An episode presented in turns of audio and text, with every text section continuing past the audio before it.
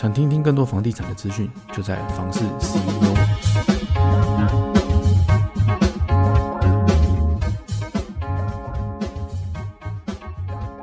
Hello，大家好，欢迎收听房市 CEO，我是七范启义。今天呢，我们会跟大家聊聊，就是我看到的桃园的房地产的未来趋势以及发展。那其实，呃，我会很建议大家可以听这一集哦，因为如果你未来呢是想要来桃园这边做自产跟做布局的，那我真的很建议可以做个参考啦，就听听看，做个参考这样子。那我是以我现在做房地产的一个观点来看。好，首先，呃，我们先把桃园它分成南跟北就好了，北桃园跟南桃园。那北桃园的部分呢，就包含桃园区嘛，然后龟山啦，然后八德啦，然后一直到南坎那边，它其实都算是北桃园。那南桃园的部分呢，就是中立凭证，包含说青浦这边它是中立的嘛，就大概是这样子。我们先以这样子区分就好了。那为什么我个人会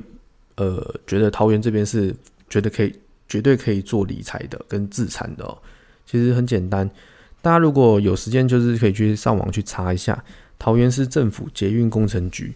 它是里面会有会提供一个他们未来的那个呃大众捷运的系统的一个网路图哦，会有一张叫做三星六线美好实现这一张。对，那这张呢，呃，在之前就已经发布过了。那我们其实，在呃，在解释整个桃园大桃园的发展，其实都会用到这一张，因为这个图它不是我们自己画的嘛，它是市政府画的嘛，所以它的可信度相对的会比较高一点点。而且它其实它现在规划的这张图呢，其实都在做了，就是说我们现在如果整个大桃园你去绕桃园区啊，一直到八德啦，然后。呃，机场捷运就是我们那个青浦那边嘛，大园啊，其实你可以看到，它其实捷运都已经有了，而且都在做哦。大部分是还在动工当中。那它第一条会完完成的，应该就是我们的机场捷运线了。它是从林口那边，然后一直接接接接到我们的那个经过大园嘛，就是高铁啦，然后机场那边呐，然后一直到我们的那个。中立火车站，好，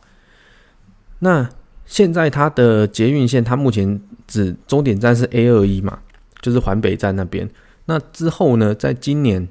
它应该就会通车，就是我们的 A 二二站老街西站，就是在那个中立区它的那个中丰路跟中央西路口那边，它会有两片叶子，它的站体是两片叶子。对，那一样就是我们这边的话，就是做地下化了。它的呢就是 A 二二是地下化，然后 A 二三它的中立火车站也是地下化，然后一直到延伸就是中立火车站延伸到巴德这一段也都是做地下化的，包含说那个桃园火车站也是哦，它也是做地下化。如果大家有机会可以去绕，你就会发现他现在其实都在动工了，他没有像以前的人就会说，哎，这些计划啦、这些建设啦都是。呃，政府在骗人呐，然后可能又要等个二三十年呐，其实不是哦，现在其实都在做了。然后再来就是跟大家简单分享一下，就是我为什么会觉得桃园它未来是绝对是非常有竞争的一个都市之一哦。它其实大家可以想象一下，就是你的朋友好了，他可能早期他的爸爸妈妈因为工作关系，然后不小心在那边买了一间房子。然后那间房子旁边不小心多了一个捷运站，哎，我们现在以现在的时空背景来看，有没有觉得他的身价就完全不一样了？这是很现实哦。那现在机会呢，就来到桃园了，因为整个桃园未来它就是有捷运站嘛，而且都在做啦，这都看得到的啊，骗不了人的嘛，对啊。然后呢，这些其实资讯其实大家可以上网看一下，还有包含它的一些进度啦，其实都可以看得到。所以未来的机会啊就来了。那刚刚也提到，就是三星六线这张图哦，大家可以看到，就是说，呃，上面有三个都心。那这三个都心呢，它分别就是桃园区桃园都心，然后中立区的中立都心，然后还有大园区的航空城都心嘛，就这三个都心。那这三个都心呢，其实它的建设上面，它是有一个呃顺序的哦。桃园呢，基本上它现在建设，我我个人认为啦，它是已经算是很完善的，它是很完善的一个一个区域哦。那你如果要去自产的话呢，我会比较建议你可以往呃中立这边，因为中立这边它目前它的建设刚发展，它没有像桃园这样子很完善的，所以我们以自产的角度来说，或是以理财的角度来说，它其实。未来如果要有利可图的话，你要选择基期比较低的。但是基期低的，你又不能说，哎，那个大元那个未来航空城它有没有机会？它有机会，但是因为刚刚有提到建设它是照顺序来的嘛，你必须要在它正在做建设的时候，你就要进场了，而不是现在可能你直接选择呃航空城这边，但是它的时间点会比较比较长比较久，所以你。图呃，你要赚这笔这波的话呢，其实你会等的时间非常久，甚至是说，你看我可能前面中立，我可能桃园就已经先赚了，然后我把赚到的多的我来自产中立，那一直这样子一二三到第三就是航空城这边的时候呢，你就会发现，你可能在一的时候你就在航空城，你一直在等待，但是我已经经历了一二，然后才到三。所以，我跟你之间可能就慢慢会有非常不一样，就是我们的，呃，我们讲说资金吗？资金面来说，其实就会有落差了嘛。所以这个部分呢，我就会很建议大家可以多做点功课。那我我也会很乐意跟大家分享这些资讯哦。好，那我们现在讲到南桃园，那南桃园未来它会有什么样的一个建设？我来跟大家这边简单的说哦。现在呢，我们如果讲火车站好了，铁路地下化这个部分。我们现在如果从呃桃园火车站，你要坐火车要到杨梅火车站好了，中间我们会经过，就是从桃园出发，然后一直经过内坜，然后接着就是到中立嘛，然后再来就是到埔心，然后接着杨梅，就这几个站而已。那未来呢，我会多了什么？桃园，然后接着就是中路，然后再来就是永丰，然后接着是内力，然后中原，然后中立。平镇，然后普普兴、杨梅这样子，然后呢，再来就是捷运的部分。现在我们机场捷运呢，它是接到还还在 A 二一嘛，就是环北站那边。那 A 二二的部分呢，呃，官方是想说今年它会通车，就是在那个老街西那边，中丰路跟中央西路那边有两片叶子的站体，那就是 A 二二火车站。然后接着就是 A 二三，那。大家可以发现一件事情哦，刚刚讲这些，哎，有捷运又有铁路，就有火车站嘛，那这样子有利可图的地方其实还蛮多的啊。包含说，我们可以看到机场捷运，它为什么有发现吗？它是接到中立，哎，它并不是接到桃园呢，这是很神奇的一件事哦。然后后来我去查了一些这个资料，发现，哎，市市政府还有给了一个资讯，就是说。中立火车站未来啊，它会有加挂行李的服务，这代表什么？未来的我们讲观光客啦，如果要从中立，应该说我们在来到桃园嘛，我如果要去航去那个航空城，我要坐飞机出去的话，我可以选择在中立，因为我这边就可以加挂行李啦，然后我可以在中立这边可能稍微休息，然后隔天我再坐捷运就直接到机场，坐飞机就飞出去了，这样子。哎，这是很棒的一个服务哎，而且对于常出国人、常出国的人来说，这是非常非常，我觉得很方便的一件事情哦。好，那接着呢，又有绿色延伸线哦，它是从中立接到巴德哦，然后巴德这边呢，再接到三英凤鸣，然后再延伸到整个新北市这样，然后就串联起来了。那刚刚讲这些啊，其实都已经在动工喽。这是而且计划啦，包含说他们一些可行性评估啦、环评计划啦，全部都通过了，所以都已经正在做了，所以这个部分大家可以放心。那绿色延伸线的部分呢，它也是官方时间是说在民国一百一十九年会通车。那等到通车的时候呢，大家可以拭目以待，因为这条它是最慢通车的嘛。它只要一通车的时候呢，桃园正式跟新北、台北串联起来，变成一个小时的生活圈。所以这一点哦。我觉得是非常不容易的，而且也是大家其实在这个每天，你只要有出门啊，在我们这边生活的话，其实都看得到的。这个就是我对于这边为什么会这么有信心，就是这个样子。那未来其实我觉得大家真的可以来多了解这一区块它未来的发展，因为你如果今天是要做理财，你要做自产，你就必须要先了解建设，而不是呃一昧的就是我就是看到这个价钱价钱低，然后我就来买。有经验的那种我们讲很会理财的人呐，就是他很有经验的人，他其实。都会看着这个建设来买这个房子哦，因为他们他们知道他们的经验告诉他们，他们必须这么做，因为他们之前有过这样的经验，有让他们赚到钱，所以他们做这件事情他是毫不犹豫的，一定会这么做的。当然说我自己也会啊，因为我在前面我自己也有呃有这样的经验嘛，所以未来我不管是在自产还是我在选择标的物的时候。其实我都会去先看它这边附近周遭有什么样的一个建设，那再来就是价格的部分。价格我觉得只要在合理范围。什么叫合理范围哦？这个部分就是我们讲到成本概念嘛。成本概念就是说，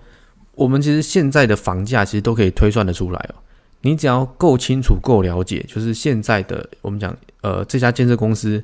它盖的这间房子，它的营造成本有多少，它的土地成本买了多少。其实就可以推算出来，它现在房价大概有多少？我觉得只要合理范围内，其实都可以买，就是不要犹豫啊，买就对了。实价登录它永远只是个参考的一个数值，对，因为实价登录它不包含服务费嘛。我们讲的，呃，现在买房子不是要买二卖四吗？就是给中介的那个服务费嘛，中介费。那实价登录上面是不会有这个咯，就是不包含这个的，所以。我觉得实价登录也很不准哦，因为很多我们讲买方卖方的心态就不一样了嘛。我如果今天是要买房子的，我当然希望买低嘛；我今天是要卖房子的，我当然希望卖高啊。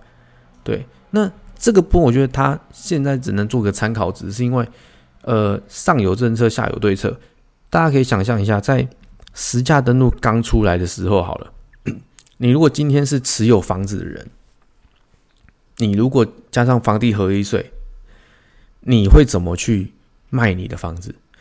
我们回过头来，我们换位思考一下，你就是屋主，你如果今天想要节税的时候，你会做什么样的事情？对吧？你如果要节税，那我相我相信我就是可能在买卖的过程当中，我不可能卖这么高的价钱，但是我一定是用其他的方式，然后。得到我想要的东西，想要的结果，这样子。我举例啦，但只是呃跟大家分享啦，就是也不是说大家一定是这么做嘛。如果说现在有一个他有一个人哦，他现在有一间房子，他想要卖，呃，应该说他想要赚好了，他想要赚三百万，但是他又不想要被课税。那遇到这种事情的时候，他能怎么做？我讲其中一个方法哦，就是他可能就是要求。买买方嘛，就是你如果要得到我这间房子，你就必须因为我要避税，那你就必须额外可能拿现金，然后来加价跟我买。意思就是说，我可能房价我这边的实价登录上面是八百万好了，那可能其中有三百万是现金，就是不会在实价登录上面你看得到的。对，这是大家很常去忽略的，所以这也是。应该说这件事情其实一直都有在发生，只是没有被公布出来，甚至没有人去讲而已。应该说也不能讲啊，反正上有上有政策，下有对策嘛，所以就会造成其实，呃，像我们这种可能从业人员，我们的经验比较多，就觉得说，哦，其实实价登录真的就只是参考，你只能参考现在可能最最近大家在这边成交的行情大概落在哪里，但是这是不包含中介费跟刚刚讲的。避税的问题嘛，所以我个人是觉得，如果你今天真的想要买到一间房子的时候，呃，我还是建议啦，你可以去多做功课，然后你可以去看看这间房子它未来周遭它的环境是什么，未来的转变是什么，你有利可图，那你的利有多少，你再决定你要不要来这边自产，因为其实，呃。买房子这件事情，它其实，如果你是以我们讲理财或是来自产的一个概念来说的话，你如果今天你是真的想要从这边赚到钱，你就不应该去执着在实价登录，因为我我这样讲吼，你今天你的买价就是明天这间房子这个社区它的起涨点了，你知道吗？意思就是说，你你买这间房子，你在下一次你要卖这间房子的时候，你的价钱不可能跟你买的价钱是一样的，一定是比较高的。所以你同时也在帮自己创造你卖房子时候的价钱，它的起涨点。这个这这一点其实，呃，很多很多人他是没有办法去体会的，他甚至很执着在于实价登录这件事情。所以我会觉得，呃，如果你是真的有心想要做这件事的话，其实实价登录真的就是参考了，因为你不可能买的比别人低。我这样直接讲，那为什么不可能？我如果是从业人员。今天真的有比行情这么低的？坦白说，轮不到你。找同事啊，我们大家有钱合资来买，我都赚呢，对不对？不可能这种好事会落在你身上，除非你自己，你跟这个屋主本来就很熟，甚至说这个屋主就是你朋友，他便宜的价格卖给你，那就另当别论。或者是这个房子它本来就有一些问题，那有一些状况，那我们自己从业人员我们都不敢买了。那你才有这个机会可以买得到，对啊，不然其实真的很难啊。这种好事其实不太可能会发生在你身上，因为大家都知道，就是天下是没有白吃的午餐的，对。所以由这些经验来跟大家讲哦，其实真的是建议大家啦。那当然不一定不一定说哦，我讲的一定是对的嘛，但只是给大家一个做一个参考这样子，就是买房一定要找有建设的地方，然后买真的有心想要做我们讲。呃，理财想要自产的人呢，实价登录真的就只是参考，但也不能说完全不看嘛，对啊，因为你还是必须得知道说你买的到底跟行情到底差在哪里，差太多也不对，对。那如果我觉得不要差很多的话，其实都是可以接受的，因为通常我们现在讲政府现在打房的政策，它其实就是打投机客，投机客的意思就是说短期嘛。我只是要短期获利的这种，那我通常哦，我都是建议我的朋友跟我的客人哦，我们不要做短期的，我们正常我们就放六年。为什么是六年？因为房地合一税六年以后它的税率最低嘛，而且这六年当中，其实我们是可以靠呃收租金这件事情，然后来多赚一点，就是呃应该说靠收租金，我们可以让房贷的压力轻一点点嘛，就是。不要让自己压力这么重，同时又可以达到我真的有在从房子这边来做自产，然后呃未来有机会可以赚更多钱的这件事情上面。对，好，那今天呢，其实跟大家分享那么多，那也是希望说大家未来如果想要来这边做自产，就是想要来南桃园做自产的话呢，其实都可以来了解一下我今天跟大家讲的这些内容。可以多做一点功课哦，然后再决定你要自产的地点在哪里。这是我很建议大家的。未来呢，会再跟大家分享更多的这个相关资讯啊，包含说未来的建设啦，然后还有很多地区嘛，很多人会不了解。比方说青浦，有有？大家会觉得说青浦那边哦涨得太多，那现在还能不能进场？这也是很多人想要知道、很要想要了解的嘛。那未来我其实我都会。慢慢跟大家分享这些资讯，然后大家可以做一个参考，这样子。今天的节目呢，就先到这边。那还没有订阅我们的，可以赶快订阅我们，这样子我们在每周的更新呢，你都可以第一时间收到通知哦。好，房事 CEO，我们下次见。